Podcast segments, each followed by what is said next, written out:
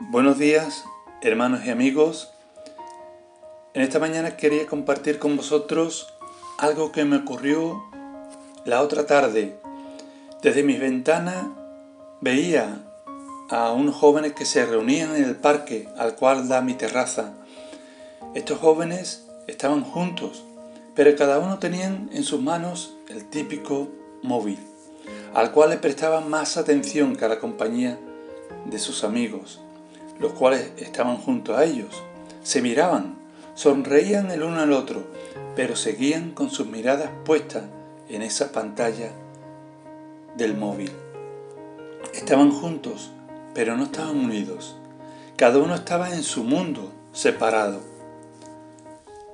También podemos ver las concentraciones de los jóvenes hoy día en esas llamadas botellonas, pero vemos que, aunque están juntos, en la mayoría de ellos, no hay unidad en sus mentes, no están unidos en sus corazones, solo están pasando un tiempo de distensión, de libertad según ellos. Y estar juntos no es sinónimo de unidad. Y esto me hizo pensar en la vida del creyente.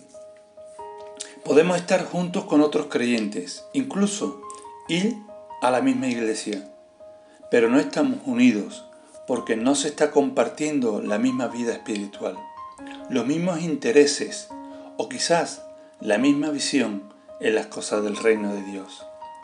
No se está fortaleciendo una relación de unidad. Cada uno está en su mundo, a su aire, en sus quehaceres. Jesús oró pidiendo por la unidad de los creyentes, basándose en la unidad, en la unidad de los creyentes con Él y el Padre. Como nos dice en el Evangelio de Juan capítulo 17 versículos 22 y 23, La gloria que me diste yo les he dado, para que sean uno, así como nosotros somos uno, yo en ellos y tú en mí, para que sean perfectos en unidad, para que el mundo conozca que tú me enviaste que los has amado a ellos como también a mí me has amado. Los cristianos pueden conocer la unidad entre ellos si viven unidos a Dios. Por ejemplo, cada pámpano que vive unido a la vid lo está también unido a otros pámpanos que hacen lo mismo. El gran deseo de Jesús era que sus discípulos llegasen a ser uno. Quería que se uniesen para ser uno, que estableciesen relaciones personales.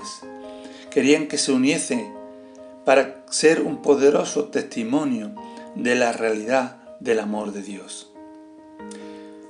Me puedo preguntar, ¿cómo puedo yo ayudar a ser parte de esta unidad en el cuerpo de Cristo, que es su iglesia?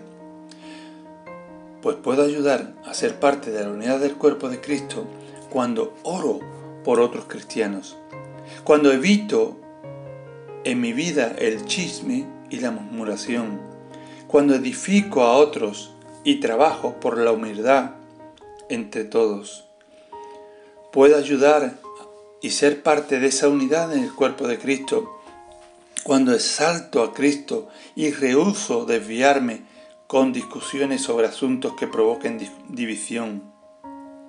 Me puedo preguntar, ¿estoy buscando y, contribuyendo a conseguir esta unidad? Es hora, hermano, hermana, amigo y amiga, es hora de entender la unidad de Dios, la unidad que Dios nos ha concedido, demostrarla en la práctica y ganar este mundo para nuestro Salvador Jesucristo. Que es el Señor os bendiga y tengáis un bonito día.